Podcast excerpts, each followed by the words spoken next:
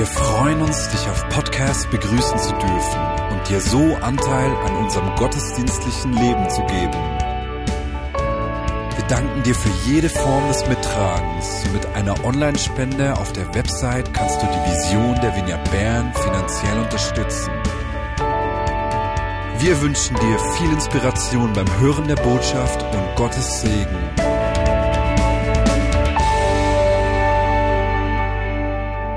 Begrüße alle Podcast-Zuhörer, Podcast-Zuhörer.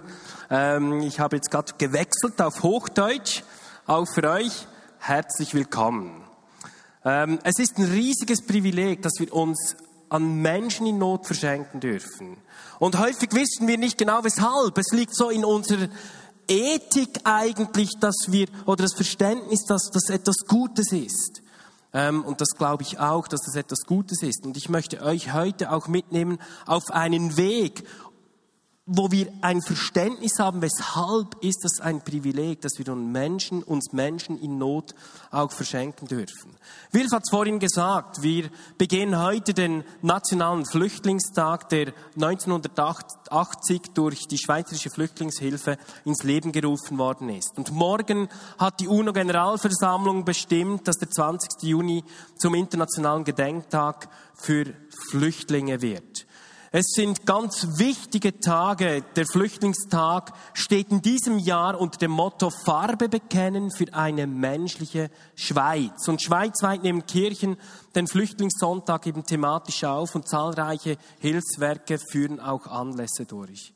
Wilf hat es gesagt, wir sind überfordert von dieser großen Zahl an Menschen, ähm, die auf der Flucht sind. Die UNO schätzt etwa 60 Millionen und wir sind überfordert und überrollt von dem, was da ähm, vor sich geht auf der ganzen Welt. Und ich möchte heute das Predigtthema nicht allein auf die Thematik Flüchtlinge beschränken, sondern eigentlich den ganzen Bogen ein bisschen weiterspannen ein Thema aufnehmen, das mit Barmherzigkeit zu tun hat und wie sich Gott das Zusammenleben von Menschen mit unterschiedlichem Lebensstandard eigentlich vorgestellt hat wie wir dieser Unterschiedlichkeit begegnen können und was unsere Verantwortung gegenüber der Not von Menschen, wie diese Verantwortung eben auch aussehen könnte.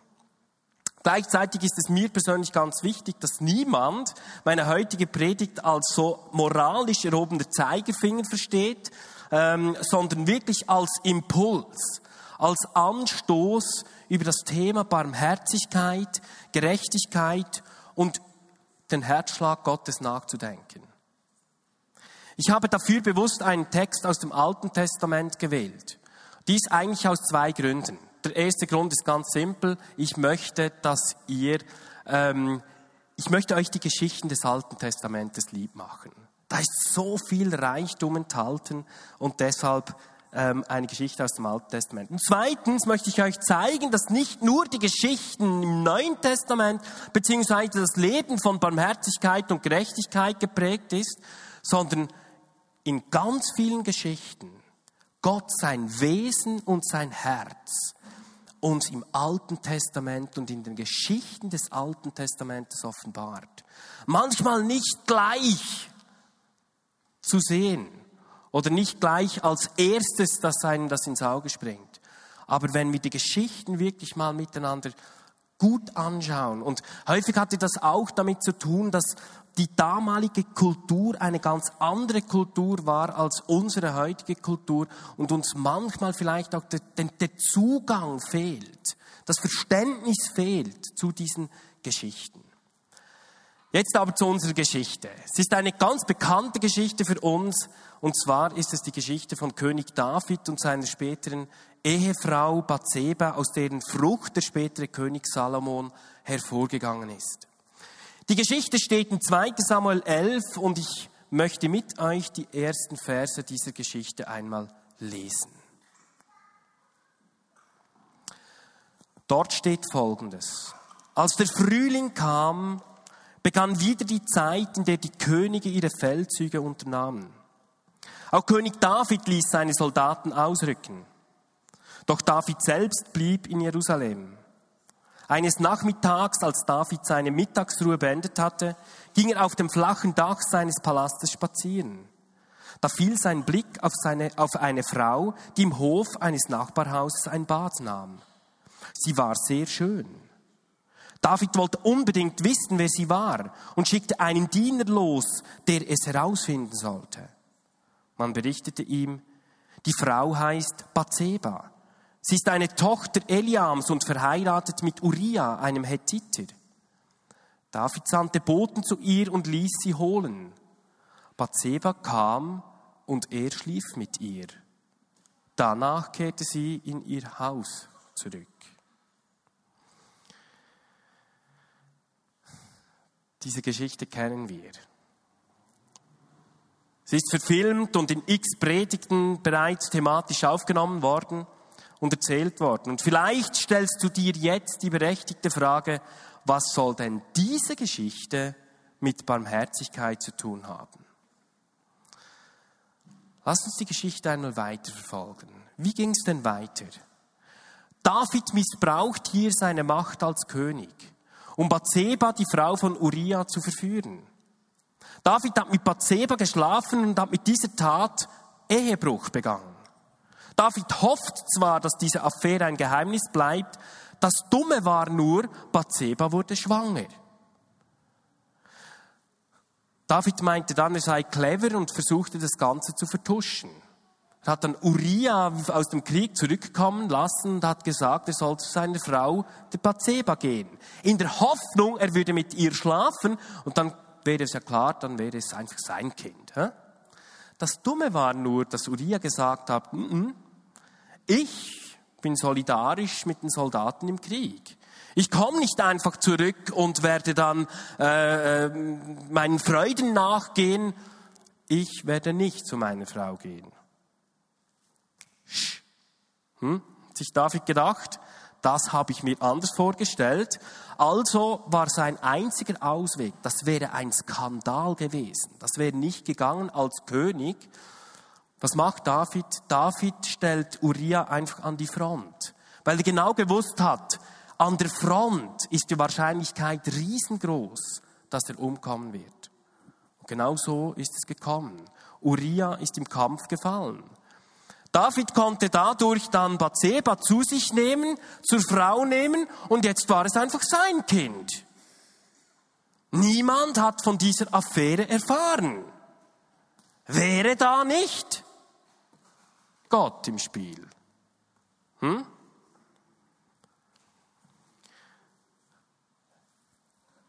Bis hierhin ist die Geschichte eigentlich klar. In ihrer Aussage ist sie klar. Der Text schildert eine sexuelle Problematik. Sie ist die Problematik des Ehebruchs. Wenn man den Text weiterliest, dann sieht man, dass Gott David mit dieser Sünde nicht durchkommen lässt. Gott ist regelrecht zornig und erbost über das, was sein auserwählter König hier gemacht hat. Um David seine Schuld zu spiegeln, schickt er ihm den Propheten Nathan mit einer Geschichte vorbei. Und es ist genau diese Geschichte, die es in sich hat. Es ist diese Geschichte, die uns den Herzschlag von Gott zeigt. Denn die Geschichte, die jetzt Nathan erzählt, soll David seine Tat spiegeln und ihm zeigen, weshalb Gott so zornig auf ihn ist. Und wir wollen diese Geschichte miteinander lesen. In dieser Geschichte geht es nämlich um so viel mehr als nur um das Thema Ehebruch. Lasst uns miteinander 2 Samuel 12 lesen. 2 Samuel 12. David fühlt sich also in Sicherheit und jetzt kommt Nathan, der Prophet Nathan, mit dieser Geschichte zu ihm. Der Herr sandte den Propheten Nathan zu David. Als Nathan vor dem König stand, sagte er zu ihm, ich muss dir etwas erzählen. Ein reicher und ein armer Mann lebten in derselben Stadt. Der Reiche hatte sehr viele Schafe und Rinder. Der Arme aber besaß nichts außer einem kleinen Lamm, das er erworben hatte. Er versorgte es liebevoll und zog es zusammen mit seinen Kindern groß. Es durfte sogar aus seinem Teller essen, aus seinem Becher trinken und nachts schlief es in seinen Armen. Also müsst ihr euch das mal vorstellen, ne, mit einem Lämmlein. Das war ihm wirklich sehr, sehr lieb. Hm? Es war für ihn wie eine Tochter. Eines Tages bekam der reiche Mann Besuch. Er wollte seinen Gast, der einen weiten Weg hinter sich hatte, etwas zu essen anbieten. Aber er brachte es nicht über sich, eines seiner eigenen Schafe oder Rinder zu schlachten. Darum nahm er dem Armen sein einziges Lamm weg und bereitete es für seinen Besucher zu. David wurde vom Zorn gepackt und brauste auf. So wahr der Herr lebt, dieser Mann hat den Tod verdient. Dem Armen soll er vier Lämmer geben für das eine, das er ihm rücksichtslos genommen hat. Da sagte Nathan zu David, du David, du bist dieser Mann. Eine eigenartige Geschichte, findet ihr nicht? David begeht Ehebruch und dann erzählt man so eine Geschichte von einem reichen und einem armen Mann. Ich hätte eine ganz andere Geschichte erzählt. Lasst uns, was will Gott hier sagen? Was ist der Herzschlag von dem, was Gott wirklich wichtig war? Weshalb war Gott so erbost über diese Tat von David?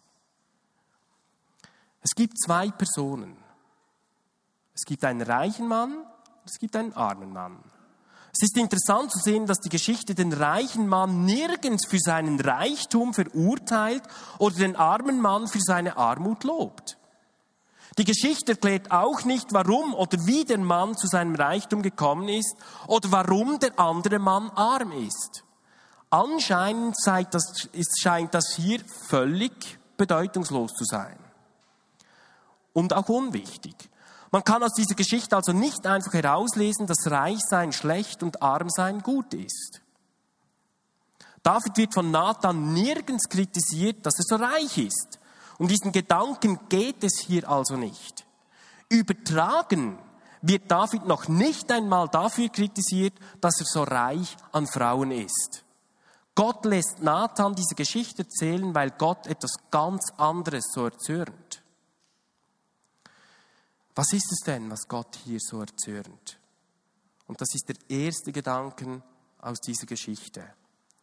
Es ist das, der Lebensstil auf Kosten des Armen. Der Lebensstil auf Kosten des Armen. Der, der alles hat, nimmt dem, der fast nichts hat, auch noch das Letzte. Das ist es, was uns Nathan mit, dieser, mit seiner Geschichte hier sagen will. Dieses Verhalten ist Gott ein Gräuel. Das Verhalten, dieser Lebensstil auf Kosten des von Bedürftigen.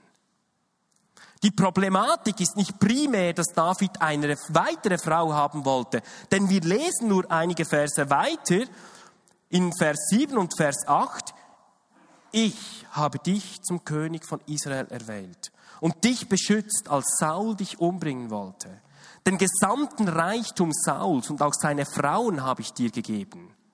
Ganz Israel und Juda gehören dir und sollte dir das noch zu wenig sein, würde ich dir sogar noch mehr schenken. Gott wäre bereit gewesen, David noch mehr zu schenken, auch noch mehr Frauen. Weil Polygamie zu dieser Zeit und zu diesem Zeitpunkt in dieser Kultur nicht das Problem war. Natürlich wäre das heute ein Problem. Nicht, dass sie da jetzt äh, das nehmt und äh, einfach mitnehmt und gesagt hat, ja, unser Prediger hat gesagt, Polygamie sei kein Problem.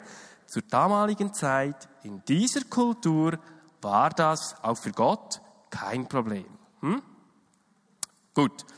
David hat einem anderen, anderen Mann seine Frau weggenommen. Die Ehe zu Bathseba geht auf Kosten von Uriah dem Hethiter. Einer, der schon alles hat, was er braucht, nimmt einem anderen das Einzige weg, was er besessen hat.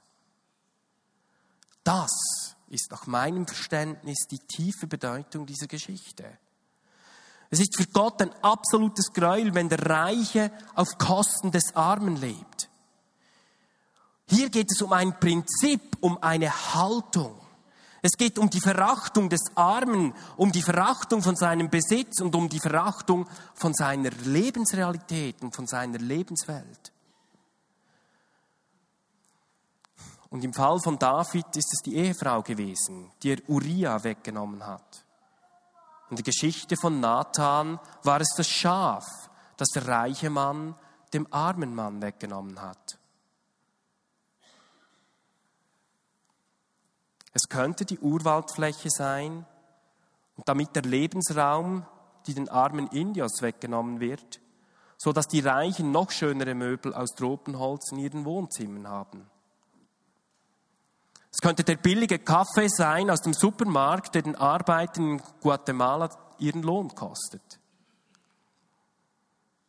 Könnten es die billigen Kleider sein, die den Kindern in Bangladesch und in Indien ihre Kindheit und ihre Gesundheit raubt?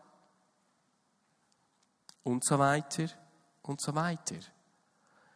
Diese Geschichte ist uns viel näher, als dass wir denken. In einer globalisierten Welt müssten wir anfangen, global zu denken und auch global zu handeln. Wohlhabende, die auf Kosten von Armen leben, ist für Gott ein absolutes No-Go. Das geht nicht. Das hat sich Gott nicht so vorgestellt. Und ich denke, dass diese Geschichte auch uns heute noch sehr viel zu sagen hat. Weil in vielen Bereichen unseres Lebens, ob jetzt bewusst oder unbewusst, unser Wohlstand auf Kosten von Armen geht.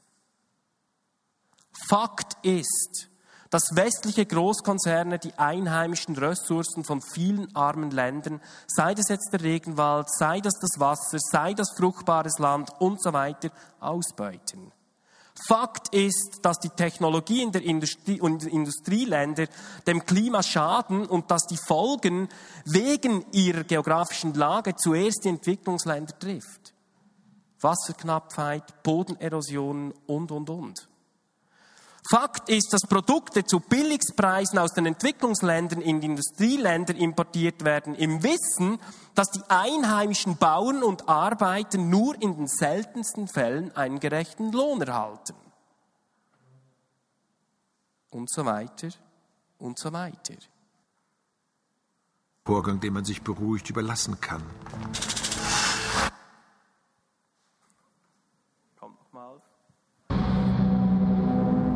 Der Fortschritt.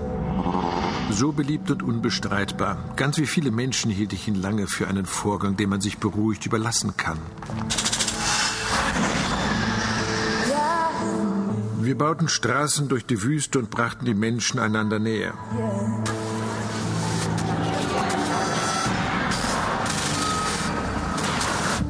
Jetzt sehe ich uns als standardisierte, entfremdete Wesen. Ich sehe uns gestrandet zwischen wirklich und virtuell, die wir nicht mehr unterscheiden können. Wie können wir zusehen, wenn das Überflüssige der einen immer mehr wird, während die anderen nicht einmal das Nötigste haben? Wir können uns das alles nicht eingestehen, weil es unerträglich ist. That change will begin with you. Ich glaubte an den Überfluss und am Ende finde ich nur Mangel. Ich wurde nicht als Umweltschützer geboren, ich bin es geworden. Die Wirtschaft scheint uns nicht die Lösung zu bringen, sie wird Teil des Problems.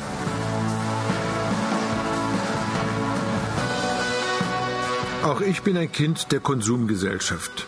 Ich muss mich Schritt für Schritt einer größeren Nachhaltigkeit annähern. Wie weit bin ich bereit zu gehen bei meiner Wahl? Wie weit, wenn es um den Verzicht geht?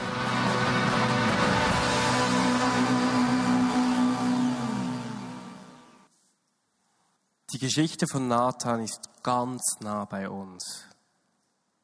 Und ich glaube, wir leben in einer sehr bedeutungsvollen Zeit. Und ich glaube auch, dass uns Gott oder den Menschen in Europa in diesem Moment heute eine einmalige Chance gibt, unsere Haltung und unser Verhalten gegenüber Bedürftigen und Menschen in Not zu rehabilitieren. Die Frage ist, ob wir, ob ich mutig genug und intelligent genug bin, diese Chance zu ergreifen. Den Schwachen und Ausgegrenzten eine Stimme zu geben und Farbe zu bekennen für eine menschliche Schweiz. Aber noch viel mehr für eine göttliche Barmherzigkeit. Im Moment dominieren Angst, Ausgrenzung und Gewinnmaximierung die europäische Politik. Aber ich glaube, dass uns Gott mit diesem rücksichtslosen und ausgrenzenden Verhalten nicht einfach so davonkommen lassen wird. Meine Überzeugung ist es, dass es für die Zukunft von Europa ganz entscheidend sein wird, wie wir uns gegenüber Armen, Hilfesuchenden, Bedürftigen und Menschen in Not verhalten werden. Weil das ein Herzensanliegen von Gott ist. Denn das Hauptproblem in der Geschichte von Nathan ist nicht der Reichtum des reichen Mannes, sondern sein rücksichtsloses, kaltherziges, gleichgültiges und gieriges Verhalten gegenüber dem armen Mann. Und das ist der zweite Gedanke aus dieser Geschichte. Der erste Gedanke, wir dürfen nicht auf Kosten von Bedürftigen leben. Der zweite Gedanke, Gott erzürnt, wenn Menschen kein Mitleid haben. Hinter der Ausbeutung von diesem armen Mann steht nämlich ein Mangel an Barmherzigkeit. Der reiche Mann hat sich gar nicht in die Situation von diesem armen Mann versetzt. Da ist kein Herz gewesen, das Mitleid mit diesem armen Mann gehabt hätte. Könnte es sein, dass der Reichtum zwar äußerlich Wohlstand schafft, aber die große Gefahr besteht, dass es das Herz erkalten lässt? Der katholische Theologe Anselm Grün hat in seinem Buch, damit die Welt verwandelt wird, über Barmherzigkeit Folgendes geschrieben. Ich fand das eine wunderbare Definition. Das deutsche Wort Barmherzigkeit ist eine Übersetzung des lateinischen Wortes Misericordia und meint ein Herz für die Not des Mitmenschen haben. Misericordia. Ein Herz für die Not des Mitmenschen haben. Und diese Haltung finden wir durch die ganze Bibel hindurch. Lest die Geschichten einmal mit einem Misericordia. Und ihr werdet sehen, in wie vielen Geschichten hier das Herz von Gott zum Ausdruck kommt. Johannes der Täufer sagt in Lukas 3, Vers 11, Wer zwei Hemden hat, soll dem eins geben, der keins besitzt. Und wer etwas zu essen hat, soll seine Mahlzeit mit einem Hungrigen oder den Hungrigen teilen. Wisst ihr, was ich interessant finde an diesem Vers? Den kennen wir ja, oder? Hast du zwei Hemden, sollst du eins weitergeben. Interessant ist aber die Frage, auf die hier Johannes der Täufer eine Antwort gibt.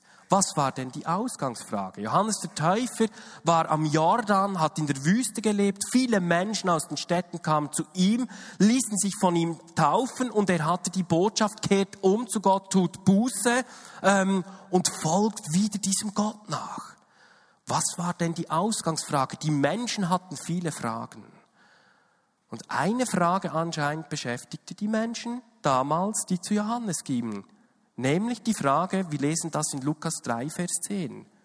Johannes, wir kommen aus den Städten zu dir, weil du die Menschen taufst und sagst, wir sollen umkehren und Buße tun. Was sollen wir denn tun, um uns auf den Messias vorzubereiten? Was sollen wir tun, um uns auf den Messias vorzubereiten? Und auf diese Frage gibt Johannes die Antwort. Er sagt, willst du wirklich Jesus nachfolgen bzw. dich auf den Messias vorbereiten? Ich sag dir, wie du dich auf den Messias vorbereiten kannst. Wenn du bereit sein willst, dich auf Jesus vorzubereiten, dann übe dich in Barmherzigkeit. Und lass dein Herz weich werden für Menschen in Not. So bereitet man sich auf den Messias vor. Wie bereitest du dich Wie bereiten wir uns als Gemeinde auf das Wiederkommen von Jesus vor? Jesus hat uns in Matthäus 6, Vers 33 versprochen, dass wenn wir zuerst sein Reich suchen und nach seinem Willen leben und die barmherzige Zuwendung an Menschen in Not ist sein Wille, wird er unser Versorger sein und wir werden ihn ehren. Und in Matthäus 25, Vers 40 sagt Jesus, was ihr für einen meiner geringsten Brüder getan habt, das habt ihr für mich getan. Ganz ehrlich, mir wurde dieser Satz nach dieser Geschichte von Nathan mit diesem Wissen vom Herzschlag Gottes, ich bekam eine ganz andere Dimension. Jesus identifiziert sich zu 100 Prozent mit armen, ausgegrenzten, notdürftigen Menschen in Not. Er identifiziert sich eins zu eins mit ihnen, so dass wenn du jemandem etwas Gutes tust, der in Not ist, dass Jesus sagt, hey, das hast du mir persönlich getan. Eins zu eins Identifikation mit der Not von Menschen. Auch das Vaterunser, das als Nebenbemerkung, ich werde das im August aufnehmen, wenn ich das nächste Mal dran bin mit Predigen. Das Vaterunser ist eigentlich ein Gebet für Menschen in Not. Es gibt da ganz, ganz spannende Aspekte draus.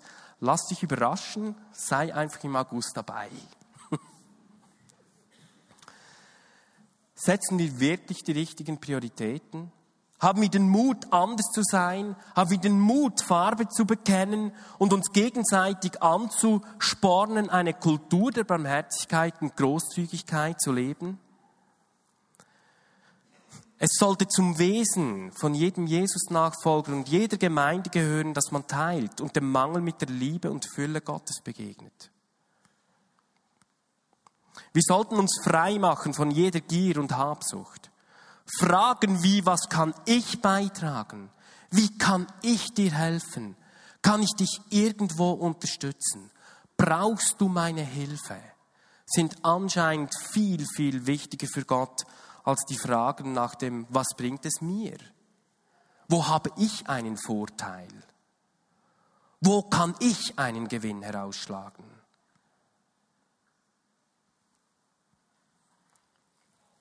Auf den ersten Fragen liegt der Segen von Gott.